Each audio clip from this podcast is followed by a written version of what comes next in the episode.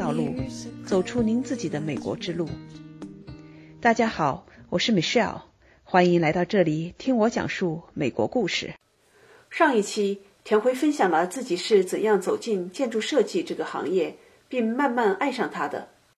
这一期是我们谈话的继续，我请田辉分享他是怎样从为别人打工走向自己当老板开设计公司的。那后来你又是怎么样的留在美国去工作？尤其是又怎么样开始自己创建自己的公司呢？我其实本来也是很简单，就是像大家一样，在这边，大部分留学生的这这个轨迹嘛，你毕了业，然后找一个工作，然后想办法让公司给你申请绿卡，然后怎么怎么样的，对吧？对，至少我们这些其他的理工科的都是这样的一个轨迹。对我其实本来也是沿着这条轨迹走的。首先，当然我有一条，我选择这个，我毕业以后呢，我当时就在面临着工作，然后又同时面临着就是说，是不是就留在 Minneapolis？嗯，因为当时我在那边，因为也做助教啊什么，助教的我帮助他们的那些老师。很好几个都是自己有事务所的，而且在美国也都是蛮有知名度的建筑师了。有好几个其实都马上就给我 job offer，就说你要是想工作到事务所里来了，就我还蛮幸运的，他们还都比较看好你的，对，比较 欣赏我。然后呢，可能那个时候当然也年轻了，太容易得来的也不是很珍惜。我现在回头想，我经常跟我们那个同事来说，当时没有把这个特别当回事儿，就觉得工作那还不是很容易的事，因为一路上都很顺利嘛，哈，也没有特别把人家的 offer 当回事儿。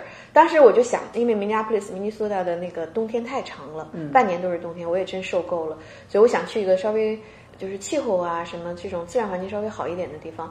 那一年呢，西雅图是全美最适宜居住的城市第一名。然后我就想，哎，西雅图，我从来都没去过西雅图，但是呢。它在西海岸，然后呢，我又在网上稍微搜了搜，哎，和青岛的感觉挺像的。对，这个我完全同意你。我到西雅图来之后，我就觉得，哎，跟我们青岛比较像，对吧？它坡上坡下了，对，有坡啊，海边的那种感觉。对对对。那，而且这个城市呢，好像不大不小，也没有像说有些大城市感觉有，就是有些大都市的问题，但又没有很小。然后觉得哎不错，然后呢，同时也看过那个很浪漫的那个电影嘛，《Sleepless in Seattle》呃，西雅图不眠之夜。对，所以呢，就种种因素吧，我连西雅图都没来过，但是我就把所有的 resume 全都发到了西雅图的事务所。我发现你这人挺倔强啊，也不是从高考到这个，对，就比较，就是可能就是属于那种用我妈我爸话说，就从来都不按牌理出牌的那种吧。对，所以我都发过来以后呢。当时其实就有好几个，就是马上有 interview 机会，我就过来了。过来以后，我才想，哦，西雅图是这样子的，好像和我想的也有点不太一样。你什么季节来的？我先问问。一点没错，你这个问题问的很很好。十一月份，我当然季节，对我当然已经做好准备，说会下雨什么的哈。它因为一下雨，整个城市的颜色就很灰，对，就是灰灰的感觉。所以我当时就想是这样子。但是它的好处就是西雅图，我觉得是那种。它不是那种让你惊艳的，但是你还是就很快的就发现它是一个有好多这种让你挺打动你的地方，然后很很适合居住，确实。所以后来因为有几个 interview，然后最后也是我又一次不按牌理出牌，我当时拿到好几个 offer，我最后选的是给我那个 salary 最低的那个 offer，因为第一那个公司很好，它那个公司它比较就 NBBJ 是全美国或者全世界都是排名前几名的这种事务所，比较有名气。第二呢，所以这个 salary 对我来说，这个薪水。一时的薪水高低，其实对我来说不是那么重要的，所以我当时选了他们。我也觉得选一个好的平台，好的平台，而且其实更多的是一个可以让自己成长的平台，同时从一开始就能打好坚实的这个基础的这个平台。当然，这个故事也很多了。我当时后来一工作开始的时候，我分到的那个工程，我这个分到的呢是做一些这种零售商店。嗯，我记得我当时一开始就做了好多 J Crew Store，就 J Crew 那个牌子的那个。一开始我特别的就是。有点 shock 了，就是在哪里呢？因为我出国前也都工作过嘛，那个时候已经是在设计高楼大厦的了。就一个人在设计高楼大厦了，你知道吗？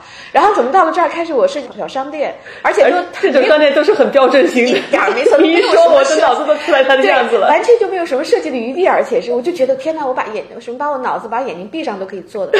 一开始就很不甘，你知道吧？就觉得我我怎么能做这个呢？就有点好像 under use 的那种感觉。然后一直都是在画施工图这种东西，但是后来我再回首，或者说过几年以后，我就发现那一段是其实我就是特别幸运的，就是我出来是做这样的。东西反而比我一出来做设计要对我更有好处。哎，为什么这个？因为其实设计这个东西呢，来说呢，一下子给你让你做施工图，而且是那种这种大公司它的那个施工图的整个的流范呃流程什么特别严谨。嗯，而美国我觉得和中国相比来说，最强的优势就是在它这种所有的施工图上，就是像它是非常科学化的。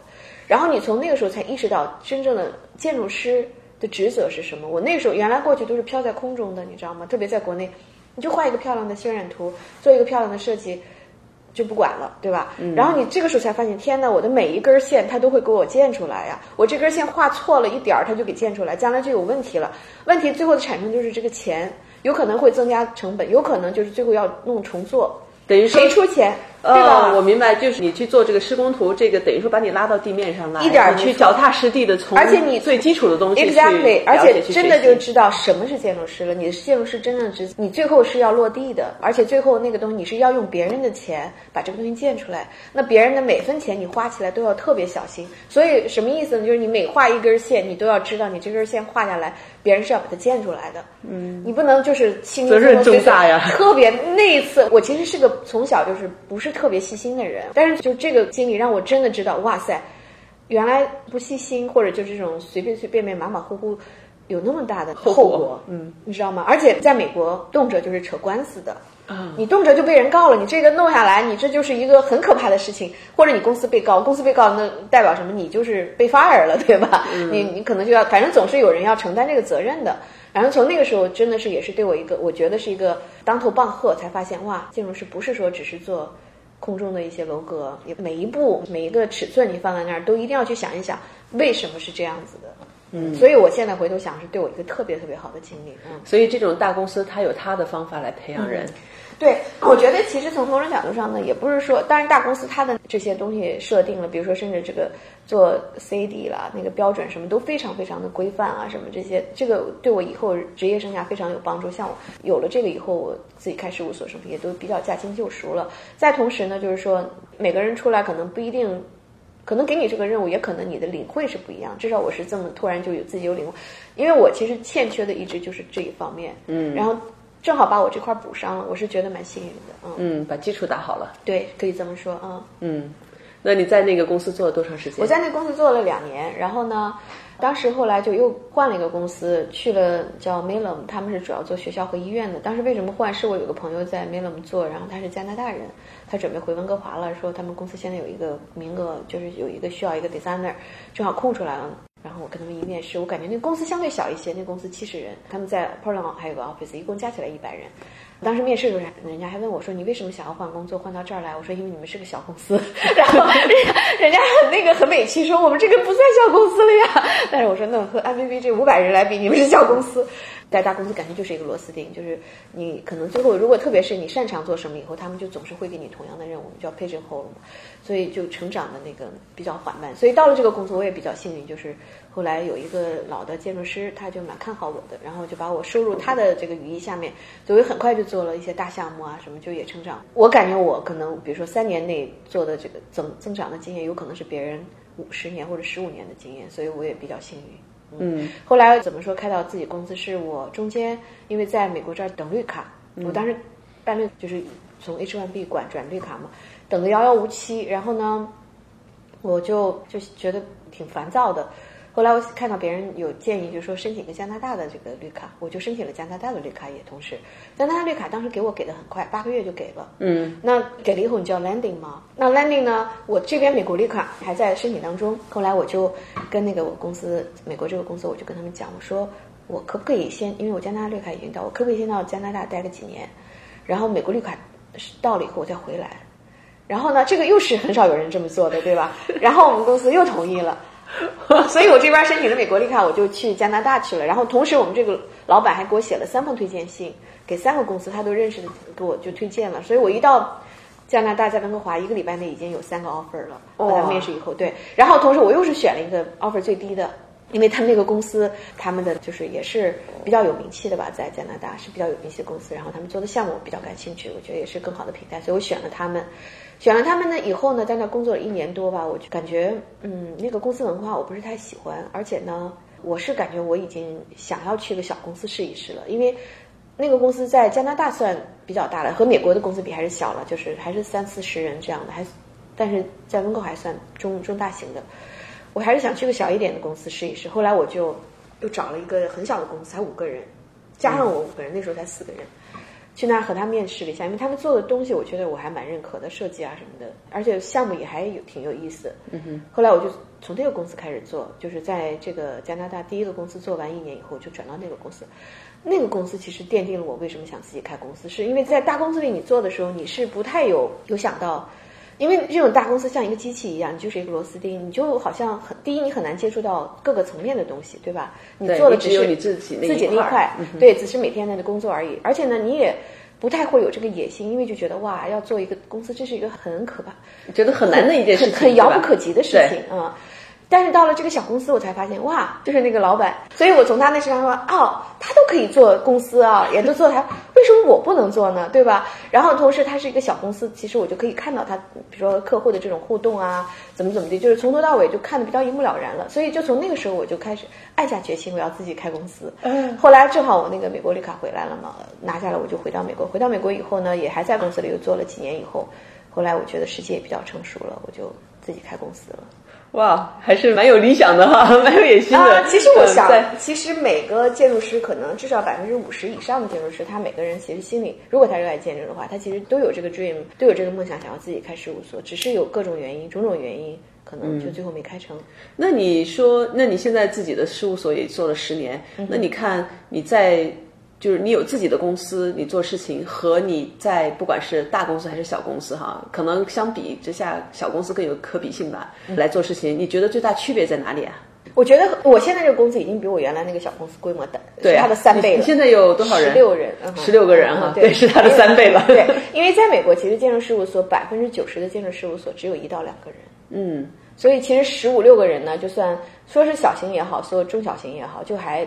蛮具规模的，因为我们做项目可以做小项目，也可以做很大的项目。像我们现在手里就有好几个高层的这种，就大的项目都可以做了。对，我觉得其实嗯，一个挺大差别吧。这个当然也看每个人了。就是我当时在大公司的时候呢，其实到最后也做到了那个就是主设计师的位置，lead designer。但是因为我不是老板，我还是要听我上面那个 principal 的。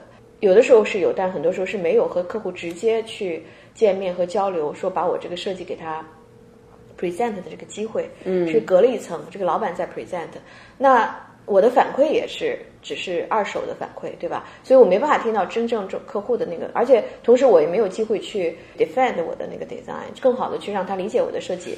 所以我就觉得隔的那一层其实也是最后促使我要自己开事务所的一个主要原因，就是我想要自己做设计，然后自己和客户去交流，然后自己让他让客户知道我的设计意图是什么，而不是中间隔了一层。而且尤其是。我更多的是和这种大公司来比来说，嗯，做在小公司里，我觉得机会会更多。嗯嗯，小公司里你的这个 ownership 会更多。对对对对，从员工来说，那对从个人来说，那我自己做老板，那当然就是说我一下接触到了很多过去没接触到的商业方面的 business 方面的，对吧？小到怎么去开工资 payroll，因为我这些都是自己做 payroll accounting bookkeeping 全是我自己做，除了报税的时候找 accountant，这些都我亲自做。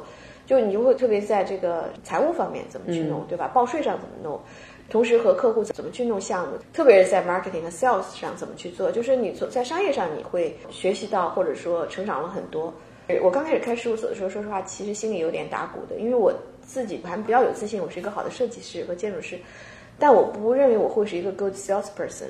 嗯，因为我其实从骨子里我还是蛮害羞的一个人，对，可能有时候别人看不出来，看不出来，现在看不出来，就可能滔滔不绝，对对对，但我能讲，但是我其实是个蛮害羞的人，我比如说到一个任何人都不认识的场合，心里其实蛮有点害羞的，所以其实我其实刚开始开事务所，我最不 sure 的一点就是最不确认一点，我是不是对我是不是能拿到项目，我是不是能。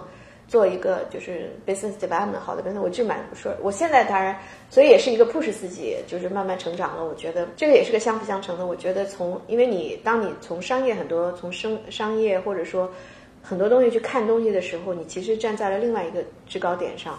所以呢，这也是我我跟我客户交流的时候，特别因为我的大部分客户都是一些私人开发商、开发商啊，我会告诉他们，因为我其实。看每个我们在做设计的时候，不只是从建筑师的角度看，我其实从你开发商的角度看，我要想办法说，不能说只是说我做一个漂亮的设计出来，我要让你能赚到钱。嗯，我这个做完了是能给你带来利润的，对吧？只有这样的话，对开发商来说，他才愿意多花这个钱把这个设计做得好。从这个角度上来说，我觉得反而让我更更好笑了，是因为我。看的和他们是一样的，我的出发点对和他们你是以客户的需求为中心，对吧？而不是说我作为建筑师、设计师，我要做出多漂亮的、多伟大的产作品来。是对对，要把自己那个私心要放下来，要把别人、把客户的利益放在第一位。嗯哼，对，这也是为什么我看你前不久你做的那个在 Tacoma 的 Napoleon 这个 apartment，对，拿破仑公寓吧？呃，你也我看你们文章里面专门强调了你们做的就是这个建筑，那么它的成本。相比之下是比较低的呀。对，和市场来说，对，我们就比较，这也是就是说，因为讲实话，现在西雅图的这个建筑造价比较高，建筑成本比较高，所以怎么样帮着客户能把建筑造价压下来，然后同时在不影响设计效果的前提下，对吧？你让你这个看着，因为我们也有这个做这个高端定制建筑，这也是我的宗旨，就是说你可以这个东西看着很贵，不一定一定要用贵的材料，但是你要通过你的设计可以让这个看上去哇。高贵典雅大方，但是再问哦，材料其实也没有那么贵嘛，嗯，对吧？这是我们的一个一个目的，嗯。我和田辉的对话一共分为三期播出，下一期我请他分享作为一位华裔女性，在美国以男性白人为主的建筑设计行业中，怎样去克服自身所处的劣势来竞争，并给准备走进这个行业的年轻人一些职业发展上的建议。您可以在喜马拉雅应用中订阅。听美需要讲述美国故事，就能听到之前和之后的节目了。期待与您下期再见。